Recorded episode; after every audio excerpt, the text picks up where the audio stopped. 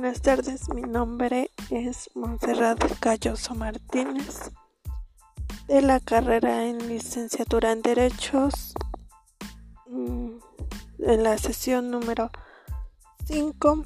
A continuación voy a dar mi opinión y sobre lo entendido en el tema 3 que es personas. En esto el derecho eh, menciona que una persona es aquella capaz de tener derechos y obligaciones. Sin embargo, antes en la, antigua Roma, pues se le, se le denominaba persona a aquellos, aquellos individuos que participaban en obras de teatro y de ahí deriva em, de latín en el que dichas dichos individuos utilizaban máscaras. Em, de ahí lo que surgiría también lo que es la personalidad. Muchos de los juristas pues utilizaban esto para referirse persona a un ser humano. Y de acuerdo a Gallo, afirma que en la primera división del derecho de personas todos los hombres son libres o son esclavos. De acuerdo a este autor. Em, sin embargo, eh, no todos no, no todos creían lo mismo, también había otras definiciones. Actualmente persona se le denomina así eh, a un, un ser vivo, un ser humano con ciertas características. a la persona se le dieron eh, diferentes atributos, los cuales este debería de tener. Uno de ellos es el nombre que esto se le decía pues a cada persona em, de acuerdo a ello se tomaba en cuenta que debía de tener un, un nombre propio específico y también estaba mm, se componía también de un nombre del, del de la familia al que pertenecía y también de, de un, cierto de, de los padres que, que fuera de su elección. Entonces se componían por tres. Tres, tres nombres eh, actualmente eh, las personas pues tienen un nombre propio, el segundo se compone del apellido paterno y el segundo de un, apellido, el primer apellido materno. Otro de los atributos de la personalidad era el domicilio, local eran los lugares donde la persona vivía y el ciudadano romano, eh, de acuerdo a donde vivía, ya existía una división municipal y existían tres clases del origen. El domicilio de origen era donde nacían. Otro domicilio era donde la persona podía trasladarse, donde se podía trasladarse o mudarse para ya vivir ahí el otro era el legal que este era el domicilio de, de los senadores romanos en aquella época. En la personalidad jurídica también era se componía la libertad y la ciudadanía o en la posición en la que se ocupaba dentro de la familia. En el punto número 3.3 3.1 El concepto jurídico de personas físicas y morales. Una persona física era aquella que se, que se encontraba viva y debía de reunir eh, algunos requisitos que fueron establecidos por el derecho romano. La persona física pues eran hombres libres, ciudadanos de, de Roma y en las personas las personas físicas deberían de reunir algunos requisitos para la para que se comprobara la su existencia humana este ser debía de de nacer en cuanto a nacía nacía en el parto o que naciese vivo. Eh, o viable esto quería decir que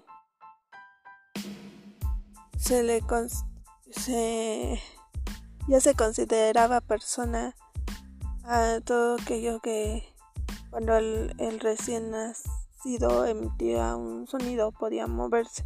De ahí ya se le eran concedidos sus derechos y que también que tuviera una forma humana. Si no este los los perdería. Entonces las personas físicas podían también tener eh, diferentes adquirían diferentes derechos y también obligaciones. Eh, los requisitos para ser considerado una persona mm, debe, es que debería de ser libre, ciudadano romano y el el estatus familiar familiar y las personas moral o jurídica eran aquellos eh, un conjunto de, de personas que querían realizar alguna institución. Una institución um, con un tipo de o fundaciones que tenían cierto objetivo, estos también tenían obligaciones y también tenían derechos. Sin embargo, alguna de las diferencias es que la eh, con el lugar no podían cambiar de lugar de residencia, cambiar de nombre o cualquier otro tipo, sino pues era, se le era ya no tenían esa ese derecho para realizar algún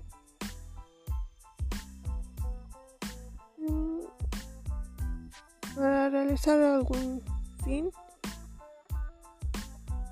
Eh, esto debía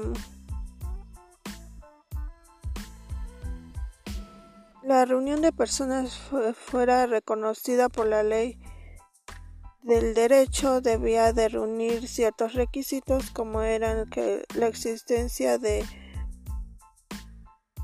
por lo menos tres miembros, un estatuto para elegir la organización y su funcionamiento y fin lícito, cualquiera que fuera la actividad a desarrollar, ya sea política, religiosa o cultural o profesional o de carácter privado, como es el de la sociedad.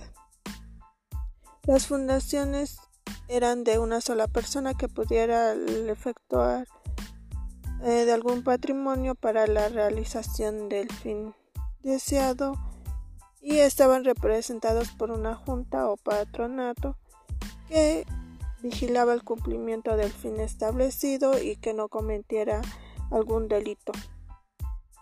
En el tema 3.2 de la condición de las personas libres el, las personas libres eran los ciudadanos romanos, aquellos que tenían privilegios y gozaban de un poder. Estos también tenían la capacidad de dar su voto, de contraer matrimonio o de obtener alguna propiedad. Ya mm, o este, el matrimonio y también en el comercio eh, también los hombres las personas libres podían tener alguna función un cargo público siempre eh, cuando fuera un ciudadano romano al principio ellos tenían más privilegios sin embargo fueron quedando menos y en la etapa de Justiniano fueron fueron concediendo más ciudadanía a, los demás. También eh, las personas libres eran divididas en otros grupos que era el que eran los que nacían libres, y los libertinos, eran llamados aquellos que eran esclavos y obtenían la libertad, ya sea porque su dueño lo les concedía esa libertad. Y estaba el estatus de la esclavitud. Ellos, los esclavos, no gozaban de ningún derecho, a comparación de algunas de las culturas en, en nuestro país, como son los aztecas, tenían esclavos, pero la diferencia es que ellos los mexicas o aztecas sí le concedían derechos a los esclavos, como fuera el matrimonio, o eran o, podían tener un lugar propio. Sin en cambio en Roma estos eran tratados como objetos, eh, como una propiedad, y tenían dueño. Mm, dichas personas bueno, individuos, pues eh, no podían ejercer ningún derecho, no podían tener una propiedad, comercio, no podían casarse y estaban sometidos a actos de crueldad y maltrato. Esto hace que, que el derecho fuera fuera decayéndose, fuera mm, ya que como no ejercían ningún tipo de, de derechos